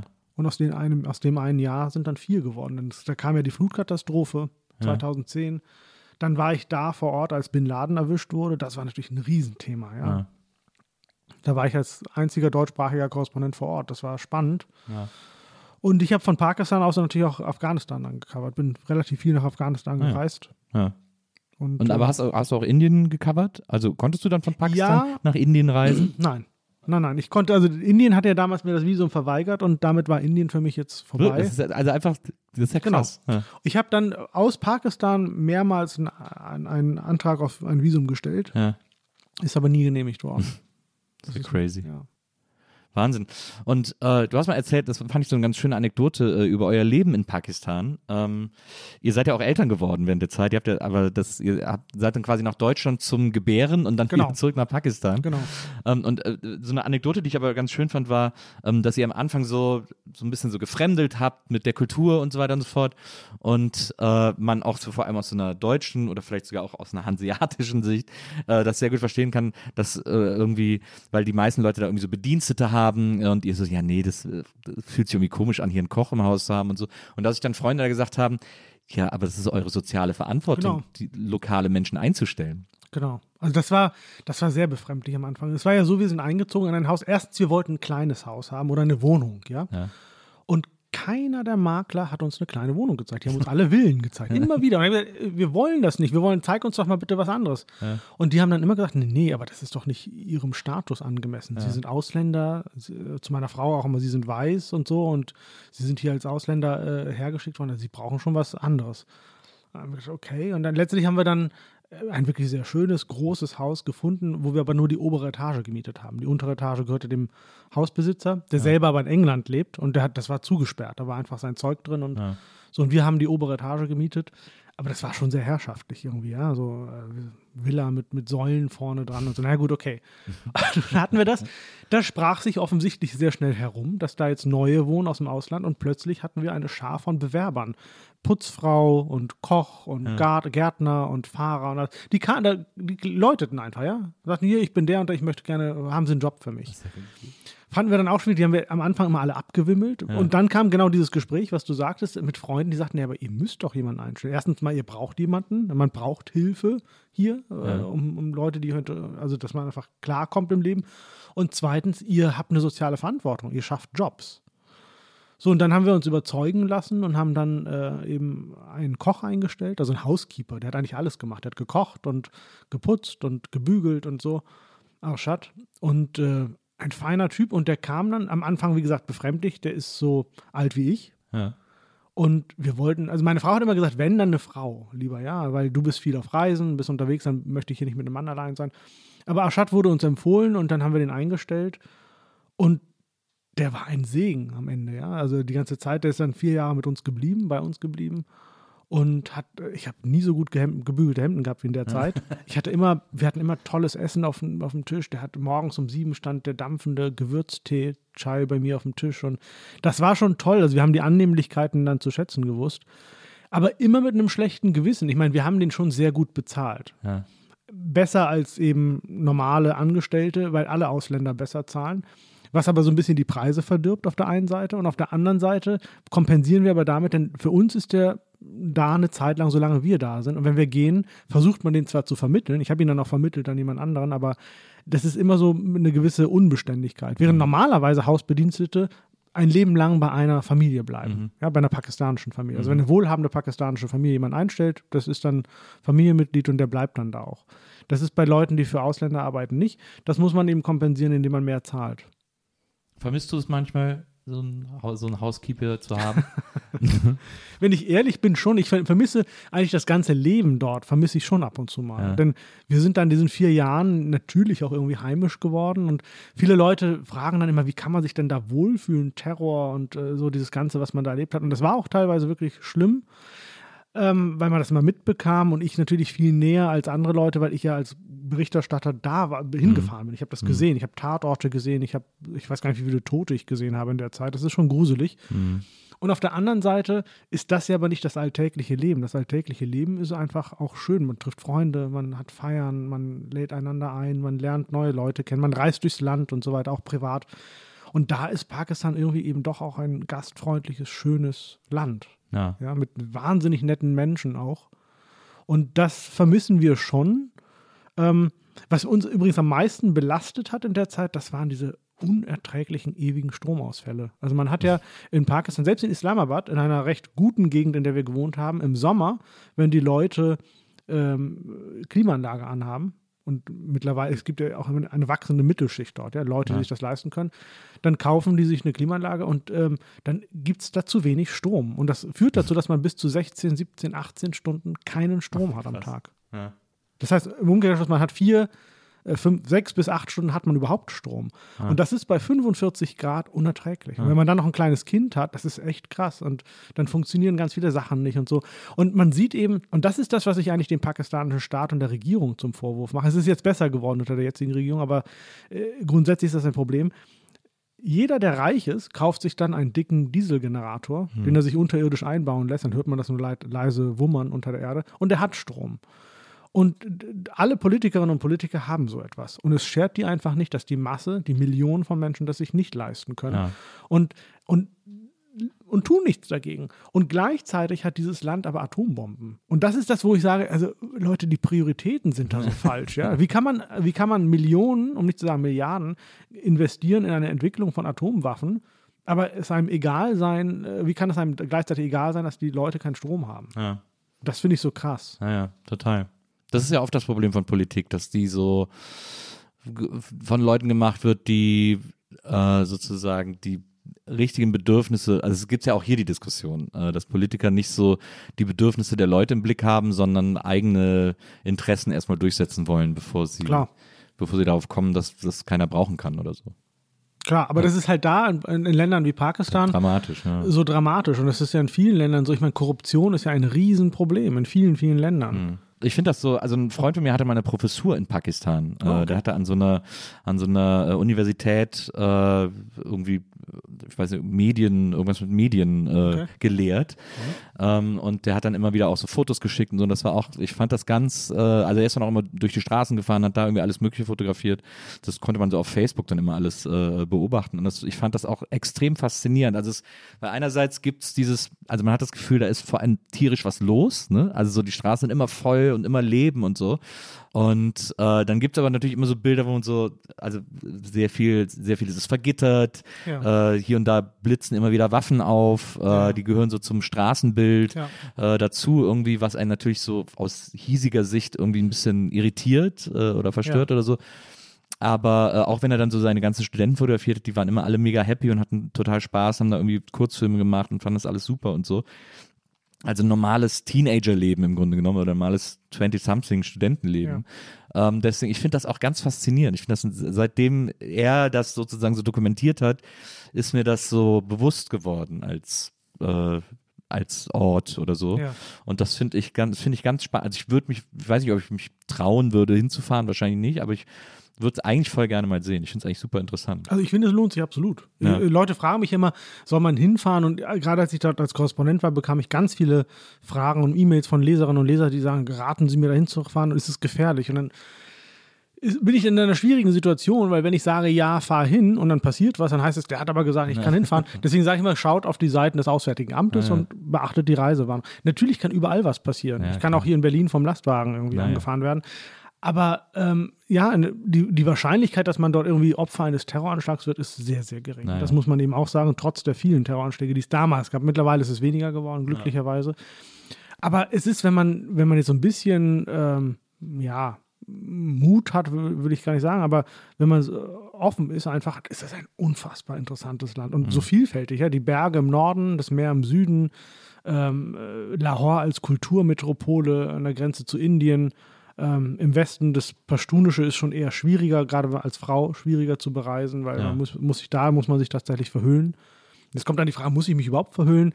Naja, also wenn man in Pakistan reist, muss man kein Kopftuch tragen oder so als Frau, ja, sondern was man schon tun sollte, ist sich so, so kleiden, dass man eben jetzt die Arme bedeckt hat, die Beine bedeckt. Also man sollte jetzt nicht im Rock oder, oder kurzärmlich oder im Tanktop irgendwie da Aber soll man auch im Vatikan nicht anhaben, Genau, insofern. ja. Genau. Das ist eine, eine, gute, eine gute Maßgabe. Kleide dich so, wie du dich im Vatikan kleidest. So, und so kannst du dann in Pakistan auch herumreisen. Kein Kopftuch, keine Burka. Außer, wie gesagt, im Westen, so in, in diesem im Khyber Pakhtunkhwa, das ist die Provinz an der Grenze zu Afghanistan, die sehr konservativ ist. Ja. Da mm, würde ich, glaube ich, Frauen raten, sie auch den Kopf zu bedecken. Also meine Frau hat das immer da getan, nur dort, Ja. wenn sie dorthin gereist ist. Und ähm, ja, aber ansonsten ist es, wie gesagt, ein spannendes Land. Ja, vielleicht äh, nehme ich mir eines Tages ein Herz und, äh, und plane das mal. Dann greife ich auf dich zurück. Lass ich mir die besten Ausgehtipps geben. Genau. Ähm, so, dann bist du ja wieder zurück, unter anderem auch, weil ihr Eltern geworden seid. Ähm, seid ihr dann irgendwann doch wieder aus Pakistan weg, hast du mal in einem Interview erzählt, und äh, nach Ja. Deutschland zurück. Nee, nee, nee. Äh, so. Wir sind in die Türkei dann. Achso, stimmt. ich bin, genau, ich bin Ko- Korrespondent. Nein, ich war, es war einfach so, wir waren vier Jahre dort und es ist, wenn man als Korrespondent in einem Land wie Pakistan ist, wo man dann eben viel mit ähm, Terror und Gewalt zu tun hat, ist das schon auch aufreibend für Ja. die Nerven und so. Man sieht eben viel Leid und üb wirklich schlimme Dinge. Und ähm, vier Jahre waren dann auch genug und diese, du erwähntest die Waffenpräsenz, die ist sehr stark dort, ja. Es ist Ja. halt einfach, weil es überall äh, das Sicherheitsproblem gibt, das heißt, überall ist Militär, überall ist Polizei, überall sind Wachleute. Und das macht auch mit, selbst, mit einem selbst was. Ja. Ich war dann irgendwann mal in dieser Zeit in, das erste Mal in meinem Leben in Wien und war im Café Sacher zu Gast und da war niemand, der einen kontrollierte, keine Taschenkontrolle, gar nichts. Und ich fühlte mich unsicher. Und da dachte ich, das ist ja nicht normal. Sondern es, normal müsste sein, dass es eben keine Kontrollen gibt. Aber in Pakistan ist es so, alle Restaurants, alle Hotels, da wird man so kontrolliert wie am Flughafen. Wenn man reingeht, muss man seine Tasche auf so ein Band stellen, dann wird es durchleuchtet. Und wir dachten irgendwie, na, es ist jetzt nach vier Jahren genug, unser Sohn ist zwei und ähm, äh, der soll mal auch woanders aufwachsen. Und dann war Türkei frei, Istanbul, und dann habe ich mich darum beworben beim Spiegel und also intern und bin dann nach Istanbul gegangen und war dann da drei Jahre lang. Und das ist ja dann ganz doof geendet, Ja. diese Zeit, muss man. Äh, Das muss man leider so sagen. Ja, das ist Ja. halt, na gut, aber es endet, ist so geendet, wie man da nicht. ahnt. Ja, damals vielleicht hätte ahnen können, aber nicht so unbedingt. Ja, heute ist es eigentlich klar. In dem Moment, wo, wo man was Kritisches über die türkische Regierung und über Erdogan schreibt, ist man sofort ein Feind, ist man irgendwie ein Verräter, ist man irgendwie Terrorpropagandist und was nicht alles und Präsidentenbeleidiger und so weiter. Und das war dann genau der Fall, dass man mir das vorwarf und mir einfach 2016 die Akkreditierung entzogen hat. Also quasi rausgeschmissen. Genau, das müsste man im Grunde genommen so sagen. Äh, formell kann man sagen, nein, wir haben ihm nur die Akkreditierung nicht gegeben, aber es ist klar, faktisch hat man mich rausgeschmissen und hat mir auch angedroht, man würde mich äh, anklagen wegen eben Terrorpropaganda und Präsidentenbeleidigung, und wenn ich nicht gehe. Denn ich habe ich hab gesagt, ich lasse mich nicht rausschmeißen. Ja? 2016 hat er angefangen und ähm, ich bin dann aber erst im März, drei Monate später gegangen, war also drei Monate ohne Akkreditierung dort. Und es half aber nichts. Ich konnte ja dann auch nicht mehr rumreisen im Land und so weiter. Und, äh, und wenn ich angeklagt worden wäre, hätte ich wirklich ein Problem gehabt. Ja, dann, ich weiß nicht, ich glaube nicht, dass ich damals ins Gefängnis gekommen wäre. Aber ich hätte zumindest das Land nicht mehr verlassen können, denn solange ein Prozess läuft, bist du mit einer Ausreisesperre belegt. Ja. Und dann wäre ich sozusagen in der Türkei gefangen gewesen. Das ist ein schönes Gefängnis und man kann natürlich dann sich frei bewegen. Aber ich hätte da nicht mehr wirklich seriös berichten können, sondern ich wäre Angeklagter, Partei in einem Verfahren. Sodass wir, meine Frau und ich, gesagt haben, eben natürlich in Rücksprache mit der, mit der Spiegel-Chefredaktion, wir müssen da raus. Und das musste dann sehr schnell gehen, weil es hieß dann, du hast irgendwie zehn Tage Zeit, Ja. bis Anklage erhoben wird. Wirklich? Und ja, ja, das war, das war, das war wirklich, da hat, haben die schon Druck gemacht. Ja. Ja. Und so, und dann mussten wir uns sehr schnell überlegen, wo gehen wir hin, wie machen wir das, wo, wie kriegen wir unsere Sachen gepackt. Wir hatten ja alles da. Also das war alles, unser gesamter Wohnungsstand, also Bücher, Kleidung, alles, Möbel waren in Istanbul. Wir haben nie irgendwie einen Wohnsitz in Deutschland zusätzlich gehabt. Auch in Pakistan nicht. Das ist alles mit uns mitgezogen und ähm, dann haben wir das, wir haben ein Umzugsunternehmen gefunden, das die, den Ernst der Lage verstanden hat. Die haben alles sehr still und leise schnell gepackt und haben das dann verschifft. Und wir haben uns dann für Wien entschieden und so kamen wir dann nach Wien. Weil äh, Wien damals so äh, standhaft gegen die Türken war. genau, genau. Als, Ja, die, als die Wiener Bäcker das Croissant erfunden haben. Genau. Was die Osmanen nicht geschafft haben, habe ich geschafft. Ich bin, ich habe es geschafft, den Einzug nach Wien. Na, Wien war frei und ähm, die, die Frage war ja, wohin gehen wir da? Ne? Und äh, ursprünglich war eigentlich der Plan, wir hatten ja Pakistan erlebt, vier Jahre lang, Türkei, wo ich gerne länger geblieben wäre.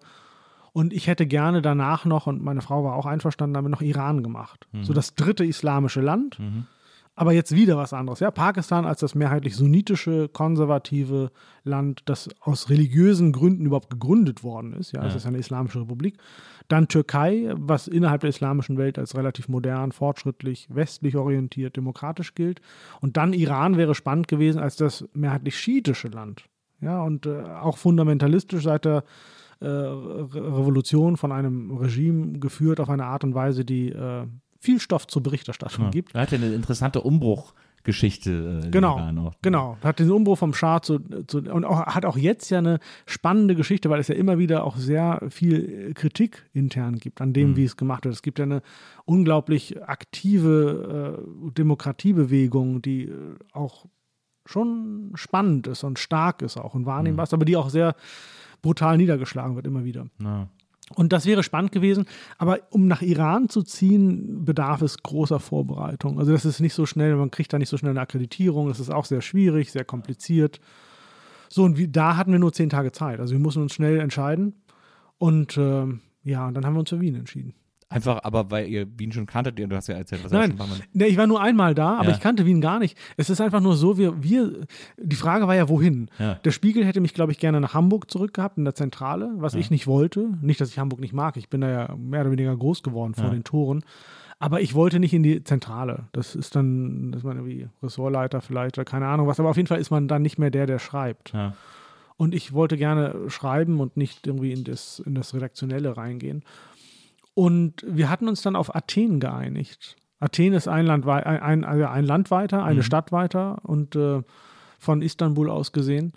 Und ich hatte dann eine Telefonkonferenz, das war so eine Krisensitzung mit äh, der damaligen Chefredaktion und vielen anderen Leuten. Und da war dann die Frage, ja, also hm, wir hören so aus deiner Stimme, du bist nicht so richtig glücklich mit Athen. Wenn du jetzt einen Wunsch frei hättest, wo würdest du gerne hingehen wollen? Und sie meinten es gut mit mir, ja, weil sie sahen eben, der hat vier Jahre in Pakistan kein wirklich einfaches Leben gehabt, jetzt in der Türkei diesen Ärger mit Erdogan, tun wir dem mal was Gutes. Und meine Frau und ich hatten vorher schon miteinander gesprochen, hat gesagt, wir sehen uns schon nach deutschsprachigem Ausland, Ja. so dass, oder von mir aus auch Deutschland, also, aber wir wollen schon gerne wieder wohin, wo man Deutsch sprechen kann, weil wir schon beide die Sprache sehr mögen und äh, gerne auch da uns bewegen wollen drin. Und wir sehnten uns auch danach nicht zu weit weg von Deutschland zu sein, weil unsere Eltern eben halt in Norddeutschland leben. Die wollen das Enkelkind sehen und äh, noch ein bisschen was davon haben. Ja. Deswegen kam für uns auch USA oder sowas nicht in Frage. Und dann habe ich halt gesagt, Wien. Also wir beide waren uns, obwohl wir beide Wien kaum kannten. Ich war nur ein einziges Mal da, meine Frau war noch nie da. Aber wir hatten eben viel gelesen auch über Wien, ja. Wien, hohe Lebensqualität und so, die sind ja im Ranking immer ganz vorne. Das konnte ich natürlich meiner Chefredaktion schlecht sagen. Ich konnte nicht sagen, ich will nach Wien, weil das Leben da so toll ist. So, dann hatte ich mir schon überlegt, ich sagte ihnen halt so, ja, Zentrum von Europa, Flüchtlingsthematik war ja 2015, spielte Wien und Österreich eine große Rolle. Ja. Und es ist ja auch journalistisch interessant dann. Und das habe ich denen dann so erzählt. Und als ich dann Wien sagte, waren da irgendwie so lange Sekunden Schweigen. Man merkte, okay, was um Himmels Willen will der da, ja, Ja. und so. Und dann bekam ich aber am selben Tag, am späten Abend, äh, von Florian Harms eine E-Mail, der damalige Chefredakteur von Spiegel Online, äh, Vienna Calling. So, das heißt also, sie hatten sich dann unterhalten da und dann gesagt, okay, geben wir dem Kasi mal Wien, kann er machen. Und so kamen wir nach Wien und dann bin ich da vier Jahre geblieben für den Spiegel, um dann nach vier Jahren äh, als Korrespondent dort zu kündigen, weil ich mich einfach dem Bücherschreiben widmen wollte. Ja. Und jetzt ist Wien halt unser Zuhause. Mhm. Wie schön, endlich angekommen. Endlich angekommen, genau. Ähm, und äh, auch beruflich, wie gesagt, du hast dich dann aufs Bücherschreiben äh, verlagert. Und jetzt kommen wir äh, zum neuesten zentralen Werk. Also wie gesagt, du hast ja Bücher äh, geschrieben. Ich finde das, ich habe das ja immer sehr äh, mit sehr großem, äh, mit sehr großer Bewunderung verfolgt, dein Engagement, gerade online. Ähm, du hast zum Beispiel mal die Facebook-Accounts, als Facebook noch eine Sache war, da hast du die Facebook-Accounts mal getauscht mit Boris Palmer, den nicht unumstrittenen äh, grünen äh, Chef von Tübingen, äh, der ja äh, immer wieder mit sehr seltsamen Bemerkungen äh, äh, vom Beckenrand irgendwie für Aufsehen sorgt. Ähm, und mit dem hast du mal die Accounts getauscht, weil du gesagt hast, wir probieren das jetzt einfach mal aus äh, und vielleicht kann ich deine Anhänger davon überzeugen, irgendwie nicht immer so drauf zu hauen sozusagen oder und du meine. genau. Ähm, und da, da hatte ich das Gefühl, da, nach diesem Experiment war, warst du sehr resigniert. Ja, das war ich in der Tat, weil es einfach nicht funktioniert hat. Also ich habe, ich, das kam ja so, dass ich mich mit Boris Palmer häufiger schon gestritten habe online. Ich kannte den persönlich nicht, aber wir haben uns virtuell gestritten. Ähm, ich kannte seinen Vater äh, aus meiner Heilbronner Zeit, der, Ah ja. Remstal Aber der war ja so bekannt als so crazy. Genau, der war, der hatte äh, einen Bürgermeister, eine Bürgermeisterwahl nach der anderen gemacht. Der wollte Ober, der Bürgermeister einer Stadt werden und war so ein Rebell, ja. Und Ja. äh, der war auch ein bisschen crazy, aber irgendwie auch eine interessante Figur. Sein Sohn ja auch. Und ich fand ja immer das, was er macht in Tübingen, und das finde ich ja das Tragische an Boris Palmer, der macht ja doch nicht wenige Sachen, wo ich sage, das ist ganz schön klug und das ist gut. Und deswegen wird er ja auch gemocht und gewählt von Leuten. Aber dann kommt er immer wieder mit Sachen, die so, so unfassbar plump und rassistisch sind und wo ich denke, also warum? Ja. um Aufmerksamkeit zu bekommen. Und da kann man jetzt lange drüber diskutieren und, äh, und, und psychologisieren. Aber ich finde es einfach schade, dass es so ist. Wir haben uns dann also oft gestritten, aber ich hielt ihn immer für oder halte ihn auch nach wie vor, wobei jetzt schon mit Einschränkungen, immer für jemanden, mit dem man reden kann und diskutieren kann. Und es lohnt sich, mit dem sich auseinanderzusetzen. Und irgendwann, er fand das auch interessant und gut und er schlug dann vor, warum machen wir das nicht einfach mal in Tübingen auf der Bühne, in echt? Und da habe ich ihn dann getroffen und kennengelernt und das war dann äh, ein voller Saal in Tübingen, äh, wirklich äh, auch eine gute Stimmung. Und Es war schon interessant, wie, wie die Leute dann da so, das Publikum so mitging mit uns beiden. Und ich kann gar nicht sagen, wer da gewonnen hat, in Anführungsstrichen. Aber ähm, das war eine, war eine inter interessante Veranstaltung. Und am Abend, am Ende der Veranstaltung, ähm, also er schlug vor, dass man doch einfach mehr aufeinander eingehen sollte und auch auf die, die gegenseitigen Fans sozusagen Rücksicht nehmen sollte. Und dann habe ich so aus einer Laune heraus gesagt, warum tauschen wir nicht für eine Woche die Facebook-Seiten? Und er schlug sofort ein. Und das haben wir dann gemacht. Das Problem ist halt, er hat natürlich, er zieht ja viele äh, Leute an aus diesem rechten, rechtspopulistischen Bereich, die prinzipiell habe ich ja, also ich habe nichts gegen konservativ. Von mir aus kann man, aber es gibt bestimmte Grenzen, wenn man die überschreitet, das geht einfach nicht, wie man, wenn man redet. Und da gab es einen, äh, der, der beschimpfte mich als pakistanischen Untermenschen. So, wo ich sage, also sorry, da rede ich dann noch nicht mehr weiter, das ist dann irgendwie Schluss mit Diskussion. Und da erwarte ich auch von ihm, dass er solche Leute blockt und beziehungsweise irgendwie denen was entgegenhält. Und er hat aber immer so diese Haltung gehabt, nein, nein, und man muss alle Leute irgendwie reden lassen und zu Wort kommen lassen und so dieses äh, meiner Meinung nach falsch verstandene Verständnis von Liberalität, dass alles geht, alles ist sagbar und das ist es aber nicht. In einer zivilisierten Gesellschaft ist, und ich bin von Herzen liberaler, aber Liberalismus erfordert für mich immer Grenzen. Und, die muss man definieren und darüber kann man auch streiten, wo die genau verlaufen, aber das geht definitiv nicht. Und bei ihm sind lauter Leute, wo man von vornherein weiß, das geht nicht. Drohungen gehen nicht, übelste Beschimpfungen gehen nicht. Wenn man mal einen Spruch bringt und einen beleidigt, ja gut, okay, da kann man drüber streiten, wo genau. Aber Entschuldigung, pakistanischer Untermensch, das geht nicht. Und äh, er war nicht der Meinung, dass man das darf. Wir hatten aber vereinbart, dass in dieser einen Woche jeder mit der Seite machen darf, was er möchte. Ich habe den alle geblockt. Ja. Ich habe den alle rausgeworfen. Ich glaube, die Seite Boris Palmer hat nie so viele Leute verloren in der Woche äh, wie in der Woche, weil ich die alle rausgehauen habe. So, und er hat sie wahrscheinlich wieder entblockt dann, als er dann, als es vorbei war. Aber die Ernüchterung war äh, für mich schon, dass man, ähm, ja, mit diese Leute hat und vor allen Dingen, dass er aber mit diesen Leuten nicht so umgeht, wie ich mir das wünschen würde. Ja. Und wie man mit solchen Leuten umgeht, hast du ja dann äh, sehr äh, eindrucksvoll immer wieder bewiesen, äh, indem du dich in so ähm, äh, Kommentarschlachten auf Twitter äh, oder Facebook eingelassen hast, eben mit Leuten, die so komische Sachen sagen. Manchmal sogar auch mit Erfolg. Also du hast ja erzählt, wenn du, und das habe sogar ich schon mal erlebt, wenn manchmal Leute, die dann so einen wütenden Kommentar schreiben, einfach so konfrontiert und sagt, wieso sagst du das jetzt? Wieso, wieso musst du denn so unter Ja. die Gürtellinie schlagen? Dann sind ganz viele oft erschrocken und Ja. entschuldigen sich dann. Sagen, Ja, ja. ist irgendwie mit mir durchgebrannt oder so. Klar. Ähm, also das gibt's auch, das, das erlebt man auch, aber du hast dich da wirklich sehr in die Bresche geworfen in dieser, in diesen, äh, in diesem, ja, in dieser Abbildung von seltsamen äh, rechten bis rassistischen äh, Kommentaren und, und Meinungen im Internet. Und Dabei ist ja sowas entstanden, was sich so sehr verselbstständigt hat, dass wir, äh, dass es uns geradewegs zu deinem neuen Buch führt, weil du nämlich irgendwann so genervt warst von diesen ständigen äh, ja, rassistischen Klischees, die dir um die Ohren geschlagen wurden, wie jetzt eben der äh, pakistanische Untermensch, aber auch viele andere Sachen, die du und du, die immer dir den Islamismus durch die Hintertür vorwerfen Genau. wollten, Ja, ja, genau. obwohl du äh, evangelisch äh, getauft bist und so.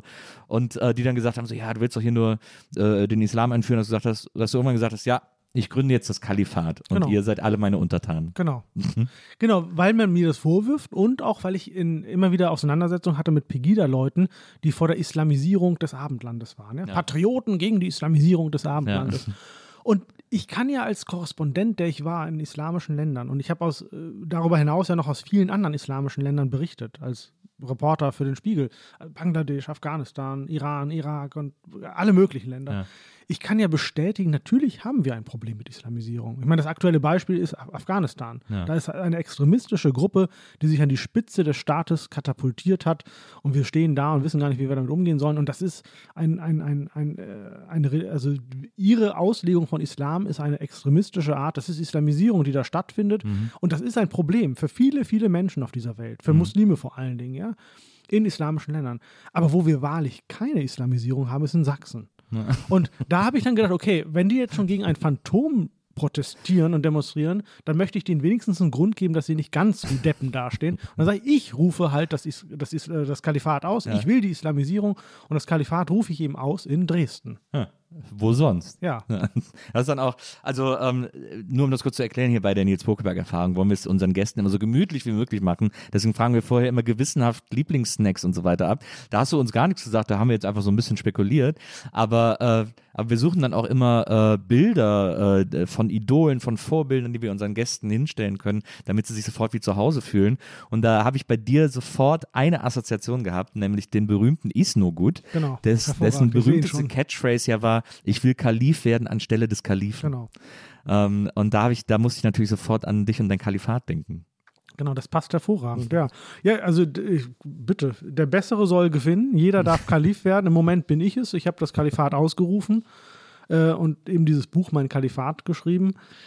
Es gibt jetzt schon Stimmen, die sagen, ja, du spaltest jetzt noch weiter damit, ja. Und das- so. Ähm, natürlich. Also ich meine, allein schon der Titel Mein Kalifat. Äh, Erstens ist Kalifat ein, ein Wort, das nicht unbedingt positive Assoziationen äh, hervorruft. Ja. Äh, zu Recht, ja. Wenn ich an, an islamischen Staat denke, an die Terrororganisationen, Menschen, die geköpft werden und so weiter, die wollen ja auch das Kalifat. Ja. Gut, jeder hat da eine andere Vorstellung. Mein Kalifat ist ein schöneres. Und dann ist natürlich der, der Titel Mein Kalifat erinnert an, an einen Titel, der so ähnlich klingt, ja, Ja, ja. mit Mein und so weiter. Da dachte ich mir nur einfach, das ist ja das erfolgreichste Buch in der Geschichte Deutschlands, was Auflage und Verbreitung angeht. Und da dachte ich, an diesen Erfolg knüpfe ich jetzt einfach an, als Trittbrettfahrer. Deswegen habe ich das so genannt und äh, mein wirklich toller Verlag hat das mitgemacht und hat sogar noch eine wunderbare Unterzeile vorgeschlagen, ja, ein geheimes Tagebuch, wie ich das Abendland islamisierte und die Deutschen zu besseren Menschen machte. Das ist natürlich Provokation, ja.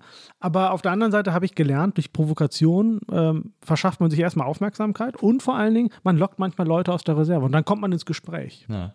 Und das funktioniert nicht immer, aber oft. Ja, das ist ja, ich meine, das ist natürlich sehr gespannt, was das jetzt noch für Kreise ziehen wird, dieses Buch. Ähm, äh, wann das dann endlich, oder nicht endlich, aber wann das dann auch mal bei den Leuten ankommt, die das am meisten aufregt, sozusagen. Ähm, Nee, spätestens, spätestens im November, da mache ich nämlich eine Lesereise in Sachsen. Ja, ja, sehr gut. Ich habe ich hab auch, ich habe ein bisschen reingelesen und es ist, ähm, ich, äh, es hat natürlich, es ist super ironisch auch äh, in großen Teilen.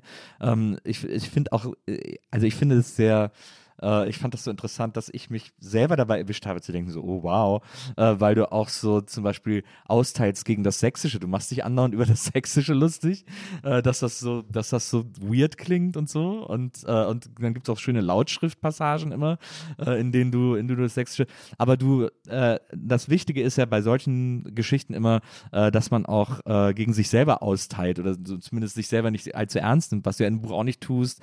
Ähm, du hast ja auch Tagebucheinträge von dir als Kind da reingeschrieben äh, und äh, man merkt auch, dass der jetzige Kalif äh, es auch mit der Schriftsprache nicht so genau nimmt und so und da manchmal irgendwie so ein bisschen ähm, äh, äh, eigene Regeln aufstellt. Aber es gibt äh, es gibt so viele lustige Ideen in diesem Buch. Du, ähm, also Irgendwann äh, benennt der Kalif alle Städte um äh, und beschließt, dass München, also zum Beispiel, dass München nicht mehr München heißen soll, weil das ist doch eine Stadt eines Kalifen, kann ja nicht verniedlicht werden und Chen ist immer Verniedlichung, deswegen heißt er jetzt einfach nur noch Mun. Mun, genau. Ja. genau. Ja, das sind absurde Ideen und äh, es ist, es ist ein Humor, den natürlich nicht alle teilen, ja. Ja. Das ist äh, völlig okay, aber natürlich hat nie, also es muss nicht, äh, Geschmäcker sind unterschiedlich. Ja. Ich, es gibt ja viele Sachen, die ich auch nicht lustig finde von anderen Leuten und insofern, das muss nicht jeder lustig finden. Ich habe dieses Buch eigentlich geschrieben, um mal so ein bisschen in meinem Kopf aufzuräumen. Ich habe einfach, ich habe bei keinem anderen Buch, das ist jetzt mein sechstes Buch schon, Ja. was ich geschrieben habe, ich habe bei keinem anderen Buch so großen Spaß gehabt, das zu Ja, schreiben. das glaube ich, das merkt man auch. Ich hatte einfach riesen, einen riesen Spaß und eine diebische Freude, das zu schreiben. Und da sind natürlich auch Gemeinheiten drin. Und äh, das, was du jetzt erwähnst, dass ich mich über das Sächsische lustig mache, aber auch andere Dinge, da waren natürlich so Momente, wo ich mich gefragt habe, darf man das eigentlich machen? Ja. Ich mache mich auch über Religion lustig, ich mache mich auch über den Islam lustig. Ja. Ja. Also mein Kalifat ist, da kommt man nicht drum herum. Und auf der anderen Seite hoffe ich, dass man herausliest, dass ich das immer aus einer Rolle des Sympathisierenden tue. Im Grunde genommen necke ich die Leute, aber mag's, ja. Ich meine, ich würde ja nicht, ich würde ja, es ist ja nicht so, dass ich Sachsen und das Sächsische verabscheue, sonst würde ich da auch nicht hinfahren. Naja. Also ich will nicht bösartig sein.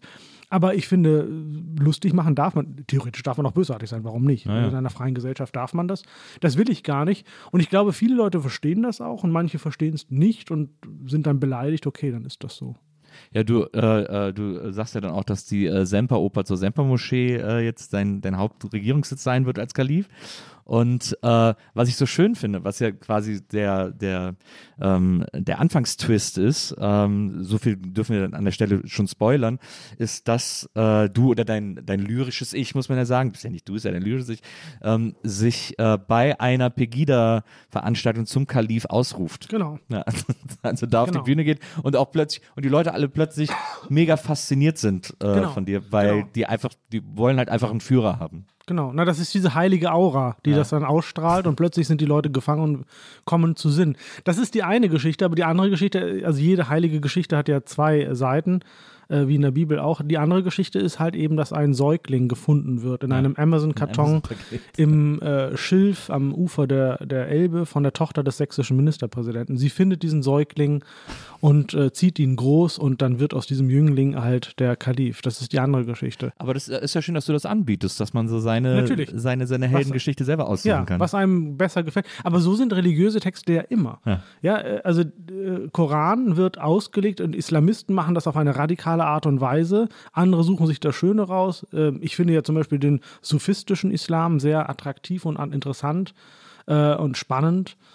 Und äh, so ist es beim Christentum. Ja, die einen sind sehr fundamentalistisch, andere legen das so aus. Und das wollte ich natürlich auch anbieten, dass man sich das aussuchen kann. Das ist äh, sehr umsichtig von dir. Vielen Ja. Dank. Vielen Dank. Es ist, ein, es ist wirklich ein lohnenswertes Buch. Es macht sehr, sehr großen Spaß. Vor allem, wie gesagt, weil man dem Buch sehr anmerkt, dass du eine diebische Freude hattest, äh, das zu schreiben. Ähm, und das, wenn man sowas rausliest und merkt, das ist immer, finde ich, ein sehr großer Gewinn äh, für den Leser und die Leserin, das dann, das dann äh, mitzuerleben und mit auf diese Reise kommen zu können. Ähm, deswegen, äh, das, äh, mein Kalifat, jetzt demnächst auf großer Lesereise. Ähm, wo glaubst du, geht deine große Reise hin? Glaubst du, du wirst jetzt in Wien? Äh, ich habe nicht das Gefühl, oder ich würde auch nicht denken, dass du glaubst, dass du jetzt, dass Wien jetzt deine letzte Station ist. Ach doch, eigentlich ja. Wirklich? Also, also eigentlich plane ich jetzt Wien nie wieder zu verlassen. Aber äh, also zumindest als Wohnort. Nein, ich ehrlich gesagt, ich weiß es nicht. Ich Ja. bin, ich glaube, wenn man ernsthaft so über sein Leben oder wenn ich über mein Leben nachdenke mit meiner Frau zusammen, ist ja, alle sagen mal, wow, was für ein Leben und du hast, äh, ich bin, du bist, ich bin jetzt 46, du hast so viel schon erlebt und du hast ja mehr erlebt als andere Leute in drei Leben und so. Das stimmt mit meinen ganzen Reisen und Bundeswehr und dies und das. Aber wenn ich auf der anderen Seite dann äh, nachdenke, es ist all, oder vieles davon ist nicht geplant gewesen. Ich wollte nicht nach Pakistan, ich wollte nach Indien. Ja. Ich wollte die Türkei nicht verlassen. Ich bin jetzt in Wien. Also äh, es ist so ganz viel und ich glaube, das Wichtigste ist, dass man sich darauf einlässt, Ja. äh, was passiert und dann das Beste draus macht. Wenn jetzt irgendjemand kommt und sagt, hier möchtest du nicht ein großes Buchprojekt machen, du müsstest dafür aber dann irgendwie drei Jahre nach Japan ziehen, why not? Ich würde mir das überlegen. Ja. Obwohl ich mir das im Moment überhaupt gar nicht vorstellen kann. Ähm, ich glaube, wenn man ganz verkrampft ist auf so muss das Leben laufen, so habe ich es geplant, dann geht es schief. Oder es klappt zumindest nicht. Also mal, ich gebe zu, damals als Indien 2009 mir sagte, du kommst nicht zu uns, ist für mich schon das erste Mal eigentlich wirklich so ein bisschen ein, ein Lebenstraum zerplatzt. Weil Indien war für mich immer der Ort, wo ich Auslandskorrespondent werden wollte. Ich wollte nicht irgendwo Auslandskorrespondent werden, ich wollte nicht Afrika-Korrespondent werden oder Südamerika, ich wollte Indien-Korrespondent Ja. werden. Und das klappte nicht. Und da habe ich dann aber gelernt, okay, dann musst du halt dir eine Alternative überlegen. Und die Alternative ist nicht, ich bleibe jetzt in Deutschland und verzichte doch, sondern dann wird es eben Pakistan. Und insofern mal schauen, ich habe keine Ahnung. Ich habe großen Spaß am Bücherschreiben. Ich habe mehrere Projekte, die ich gerade plane und an denen ich arbeite. Und ja, mal schauen, wohin die Reise geht. Ich würde mich jedenfalls wahnsinnig freuen, wenn deine Reise dich dann irgendwann nochmal hierher führt und wir äh, ein Update machen über all die Sehr Dinge, gern. die in der Zwischenzeit äh, passiert sind und all die Orte, in denen du in der Zwischenzeit gelebt hast. Vielen Dank, dass du heute hier gewesen bist. äh, Danke lieber auch für die. Einladung. Ich fand, das, ich fand das ganz toll. Vielen Dank an Wenzel, der war heute unser Producer und äh, hat hier aufgepasst, dass wir auch immer genug zu trinken haben. Und äh, liebe ZuhörerInnen der Nils Burgberg-Erfahrung, wir hören uns nächstes Mal wieder hier. Bis dahin, macht's gut und tschüss.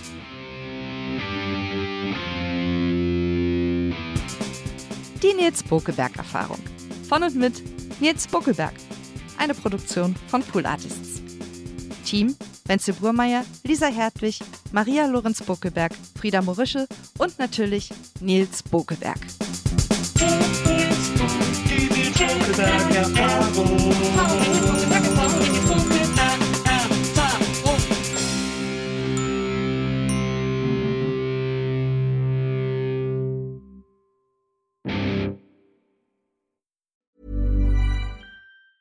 Planning for your next trip? Elevate your travel style with Quince. Quince has all the jet setting essentials you'll want for your next getaway, like European linen, premium luggage options, buttery soft Italian leather bags, and so much more. And is all priced at 50 to 80% less than similar brands. Plus, Quince only works with factories that use safe and ethical manufacturing practices. Pack your bags with high-quality essentials you'll be wearing for vacations to come with Quince. Go to quince.com slash pack for free shipping and 365-day returns.